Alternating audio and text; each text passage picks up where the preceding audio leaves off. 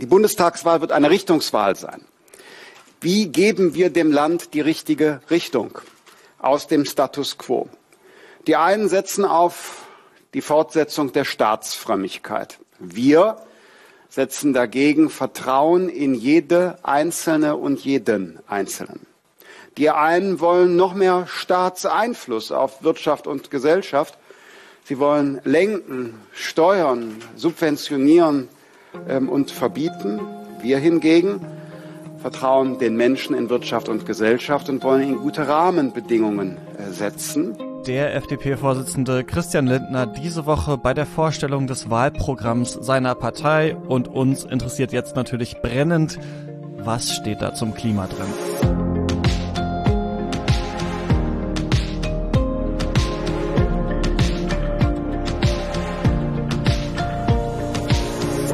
Hört das Klima-Update, den Nachrichtenpodcast von Klimareporter, unser kleiner Wochenrückblick. Ich bin Christian Eichler und mache das mit Sandra Kirchner. Hallo. Hallo Christian. Ja, heute fangen wir mal mit der FDP an. Die Parteien befinden sich ja schon im Wahlkampf und mhm. wir werden garantiert über die Grünen und über die Union reden, wenn ihre Kanzlerkandidatinnen feststehen. Und deswegen ist es vielleicht auch ganz sinnvoll, in dieser Woche auf die FDP zu schauen da ist der Spitzenkandidat natürlich Christian Lindner und der hat in dieser Woche das Wahlprogramm seiner Partei vorgestellt. Das ist natürlich erstmal nur ein Entwurf, der dann quasi auf dem Parteitag im Mai abgesegnet werden soll. Ja, das Programm heißt Nie gab es mehr zu tun und uns interessiert hier natürlich vor allem eine Frage, was steht da zum Klima drin? Steht da überhaupt was zum Klima drin? Ähm, ja, tut es und das ist natürlich auch gut. Ähm, die FDP bekennt sich in diesem Programm klar zum Pariser Klimaschutzabkommen von 2015, will also die globale Erderwärmung auf möglichst 1,5 bis maximal 2 Grad begrenzen. Das ist schon mal begrüßenswert. Ähm, wir erinnern uns, die Grünen haben ja sogar explizit das 1,5 Grad Ziel in ihrem Programm drin gehabt. Da haben wir ja neulich hier schon mal drüber geredet. Und ich sag mal so, das ist auch nicht völlig unwahrscheinlich, dass diese Parteien ähm, zusammen regieren könnten. Also wenn man sich gerade mal so die Umfragen anschaut, käme Schwarz-Grün gerade so auf knapp 50 Prozent. Damit regiert man natürlich sehr ungerne, muss man sagen. Also eventuell braucht man dann sogar die FDP noch für eine Jamaika-Koalition zum Beispiel. Aber das äh, wissen wir alles natürlich nicht. Das ist Zukunftsmusik. Wir wollen erstmal wissen, wie will denn die FDP ähm, Paris einhalten? Und ihre Antworten, kann man sagen, sind eigentlich altbekannt mehr Innovation und Technologieoffenheit. Genau, das hört man nämlich immer von der FDP, wenn es ums Klima geht. Damit spricht man sich gegen konkrete Vorgaben aus und hofft, dass die Technik die Klimafrage irgendwie regelt. Um die CO2-Emissionen zu senken, will die FDP den europäischen Emissionshandel ausweiten. Der gilt ja momentan nur für die Energiewirtschaft und die energieintensive Industrie. Und die FDP möchte das halt jetzt auf alle Sektoren ausweiten, also auch auf den Verkehr und die Gebäude. Das klingt ja erstmal gut, möchte man meinen. Aber Reformen am Emissionshandel der EU sind sehr zäh und ziehen sich über Jahre. Schnell bekommt man die Emissionen damit jedenfalls nicht runter und das wäre ja eigentlich nötig in der Klimakrise. Und wenn man Gebäude und den Verkehr im Emissionshandel aufnimmt, dann würde der Druck vor allen Dingen auf der Energiewirtschaft, also zum Beispiel auf den Kohlekonzernen liegen, denn da ist es einfach billiger, Maßnahmen zu ergreifen, die Emissionen einsparen, als beispielsweise im Verkehr. Das würde also im Verkehr keine schnellen Emissionsminderungen bringen. Für den Klimaschutz ist es sowieso besser, spezifische Maßnahmen für einzelne Sektoren zu erlassen, also zu schauen, was kann man im Verkehr machen, was bei den Gebäuden und so weiter. Was die FDP nicht will, ist das alles über erneuerbaren Strom läuft, also zum Beispiel Wärmegewinn aus erneuerbarem Strom, äh, wie bei der Wärmepumpe zum Beispiel. Und deshalb will sie das Erneuerbare Energiengesetz abschaffen. Es soll also, wenn es nach der FDP ginge, keine Förderung für Erneuerbare mehr geben. Die sollen sich stattdessen über den Markt finanzieren. Daran gibt's ähm, vor allem zwei Dinge zu kritisieren, würde ich sagen. Einmal ist es ja so, dass die Erneuerbaren mit den Jahren sowieso schon ziemlich mhm. billig geworden sind aber wir brauchen eben noch viel mehr Erneuerbare und ohne Förderung wird das wahnsinnig schwer, schnell 100% Erneuerbare zu erreichen. Und ein anderer Punkt ist, wenn man die EEG-Umlage schon abschaffen will, dann sollte man vielleicht auch erstmal die Subventionen für die fossile Energie abschaffen. Ne? Also wenn man die Erneuerbaren nicht mehr fördern will und von diesen fossilen Subventionen gibt's aber noch total viele und dazu sagt die FDP halt nichts. Hm, das ist auch wenig überraschend. Die FDP will überhaupt keine Vorgaben und Verbote, auch nicht bei der Mobilität. Damit grenzt sie sich natürlich ganz stark vom Tempolimit der Grünen ab. Dabei sagen ForscherInnen, dass das Tempolimit eine Maßnahme ist, um Emissionen im Verkehr zu senken. Die FDP will auch kein Verbot von Autos mit Verbrennermotor. Das wird aber in etlichen Ländern wie Norwegen, Dänemark, Großbritannien und einigen US-Bundesstaaten kommen. Da kann man sich natürlich jetzt in Deutschland dagegen sträuben. Der deutschen Autoindustrie hilft das natürlich aber trotzdem nicht. Außerdem setzt die FDP ganz stark darauf, dass jeder so Auto fahren kann, wie er möchte. Von einer Verkehrswende, also von mehr Bahn, mehr öffentlicher Nahverkehr, mehr Carsharing liest man da nichts.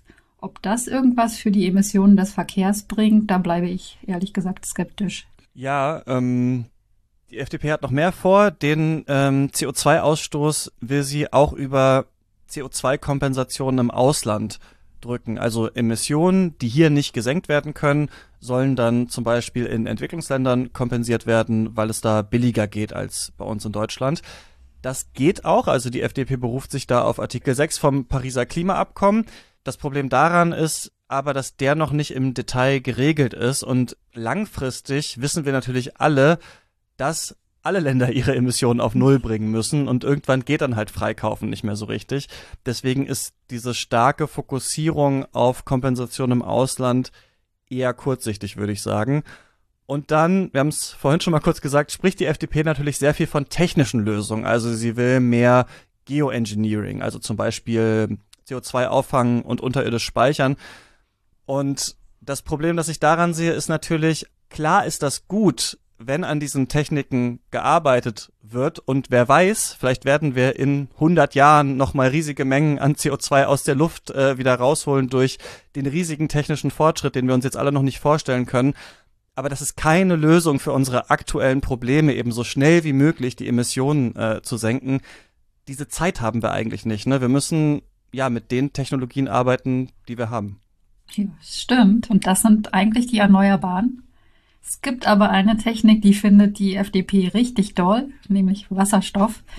Der soll in allen Bereichen eingesetzt werden für Autos, Schiffe, Flugzeuge und Gebäude.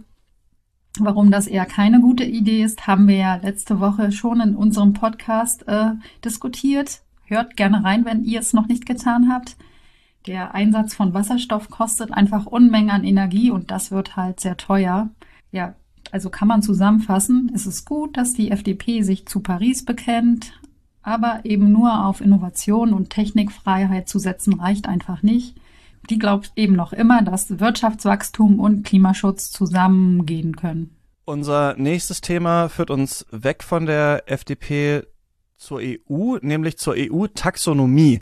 Ich habe nochmal nachgeguckt, das Wort Taxonomie kommt von den griechischen Worten Taxis, Ordnung heißt das und Nomos Gesetz und das beschreibt quasi die Einordnung bestimmter Dinge in Kategorien und die Kategorie, um die es hier geht für uns und auch für die EU, das ist die Nachhaltigkeit, denn in ihrer EU-Taxonomie will die EU festlegen, welche Investitionen gelten eigentlich als nachhaltig und können dann auch so angegeben werden von den Staaten. Und ähm, wenn man das so hört, also die EU überlegt sich gerade, was ist eigentlich nachhaltig, was eigentlich nicht, dann denken wir wahrscheinlich, das müssen ja relativ harte Grenzen sein, denn Greenwashing ist ja so ein Thema, über das wir ganz oft reden. Das ist ein ganz großes Problem. Das wollen wir ja auch nicht, dass Staaten zum Beispiel ihr Geld in Projekte investieren, die überhaupt nicht klimafreundlich sind. Hm. Ja, genau hier liegt auch schon das Problem. In den vergangenen Wochen haben sich viele Wissenschaftlerinnen und Umweltverbände über die EU-Taxonomie aufgeregt, denn da wurde im März ein Entwurf vorgelegt, was dann künftig alles als Nachhaltigkeit gelten soll. Und da sind viele fragwürdige Sachen dabei, zum Beispiel Erdgas.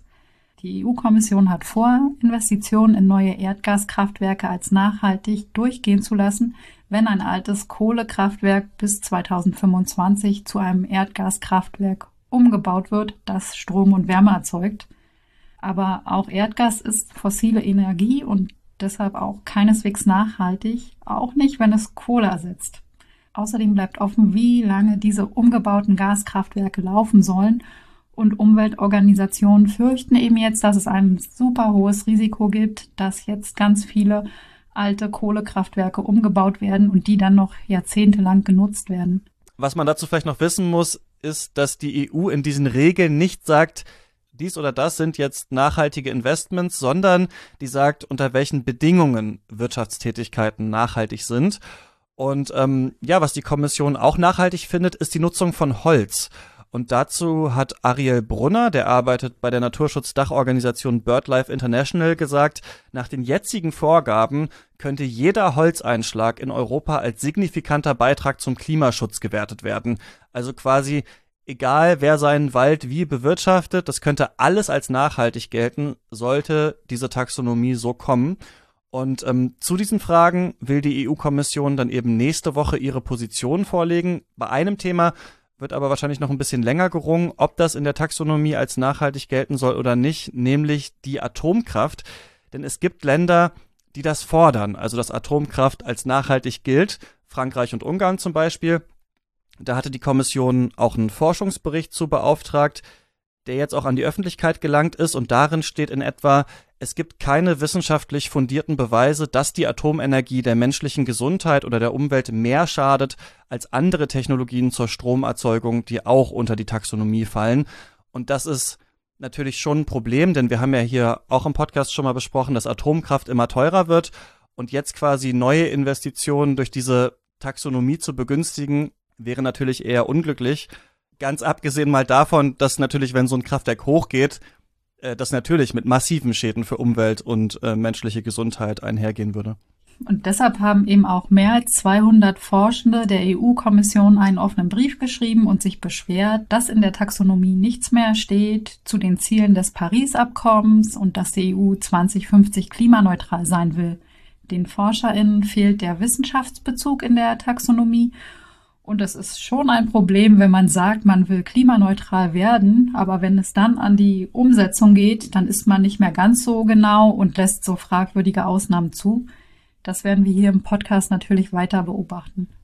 Genau, wie das damit weitergeht. Im dritten Teil unserer Folge für heute geht es um die Landwirtschaft. Bauern und Bäuerinnen sollen nämlich mehr für den Umwelt- und den Klimaschutz tun.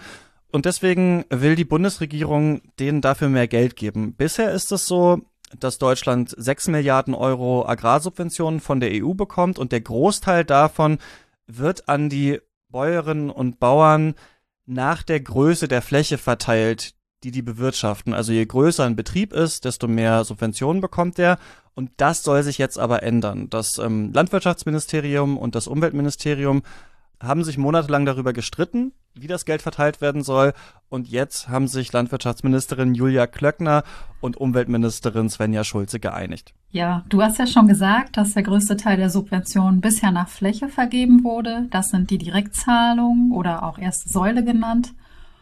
Und nun hat die Regierung beschlossen, dass ein Viertel dieser Direktzahlungen ab 2023 für umweltfreundlichere Bewirtschaftung vergeben werden soll. Das ist neu. Das heißt, BäuerInnen bekommen Geld, wenn sie bestimmte Ökoregeln einhalten. Also wenn sie zum Beispiel weniger oder gar keine chemischen Mittel gegen Schädlinge oder Unkraut einsetzen. Oder wenn sie Blühstreifen für Insekten am Ackerrand einrichten auch das Pflanzen von Bäumen auf dem Acker soll belohnt werden, also die sogenannten Agroforstsysteme. Genau, das ist die erste Säule und man will aber auch mehr Geld in die zweite Säule der Agrarförderung stecken. Dafür werden zurzeit jährlich 1,4 Milliarden Euro ausgegeben. Das Geld geht direkt an die Länder und damit werden dann Förderprogramme für nachhaltige und umweltschonende Bewirtschaftung und für die ländliche Entwicklung finanziert. Aus dem Topf werden zum Beispiel auch der ökologische Landbau und Maßnahmen für mehr Tierwohl gefördert. Und jetzt will die Bundesregierung etwas mehr Geld aus der ersten Säule nehmen und ein bisschen mehr in die zweite Säule stecken. Das gibt's auch jetzt schon, aber das soll eben jedes Jahr um ein, zwei Prozentpunkte steigen. Und das ist schon ein Fortschritt, finden auf jeden Fall Umweltverbände, weil das eben jahrelang nicht möglich war. Vielleicht ist auch das der Grund, warum Svenja Schulze und Julia Klöckner die Änderung als Systemwechsel bezeichnen. Die konventionellen Bauernverbände sind jedenfalls wenig begeistert von den Gesetzesänderungen. Der Bauernverband fürchtet, dass die Bauern viel zu viel machen müssen für die Förderung und dass die Kontrollen für die Ökoregeln einfach aufwendig werden.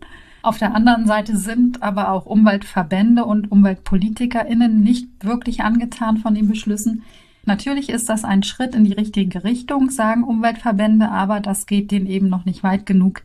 Die hatten zum Beispiel gefordert, dass mehr Geld von den Direktzahlungen für die Ökoregeln ausgegeben werden, nämlich mindestens 30 Prozent und dass das künftig auch noch steigen soll. Das ist aber gar nicht vorgesehen. Dabei hatte auch schon der wissenschaftliche Beirat des Landwirtschaftsministeriums gesagt, dass es sinnvoll wäre, die Direktzahlungen nach Fläche einfach komplett abzuschaffen. Und jetzt ist es zwar gut, dass wenigstens ein Viertel davon für Umwelt- und Klimaschutz ausgegeben werden soll, aber ehrlicherweise muss man sagen, dass diese Ökoregeln vor allem dem Artenschutz und der Biodiversität nutzen. Das ist auch richtig toll. Fürs Klima bringen die aber ehrlicherweise nicht ganz so viel. Wir bringen aber viel fürs Klima, finde ich. Zumindest viele Informationen. Äh, das war's schon wieder mit dieser Folge. Falls euch das äh, gefällt, dann abonniert diesen Podcast gerne. Dann verpasst ihr äh, keine weitere mehr. Und Ihr hört den ja wahrscheinlich gerade in einer Podcast-App. Wenn ihr da mal reinschaut, dann könnt ihr uns auch da bewerten. Ne? Einfach eine Sternebewertung geben oder eine positive Rezension schreiben. Das dauert nicht lange, fünf Minuten oder so, hilft uns aber ordentlich weiter. Dann finden uns äh, mehr Leute. Also äh, macht das gerne und äh, Fragen und Feedback könnt ihr uns auch immer schreiben an klima-update.klimareporter.de. Und an dieser Stelle, wie immer, vielen Dank an den Menschen, die das Klima-Update mit einer Spende unterstützt haben. Das waren Ilonka Kuno, Philipp Zacharias und Thomas Steinebach. Vielen Dank und bis zum nächsten Mal. Macht's gut.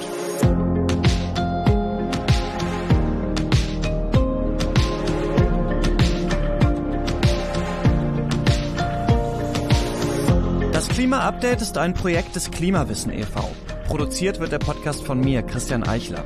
Moderiert auch von mir und in dieser Woche Sandra Kirchner. Dieses Projekt wird erst durch eure Spenden möglich. Wenn ihr euch vorstellen könntet, uns finanziell zu unterstützen, dann klickt gerne auf den Spendenlink in der Podcast-Beschreibung.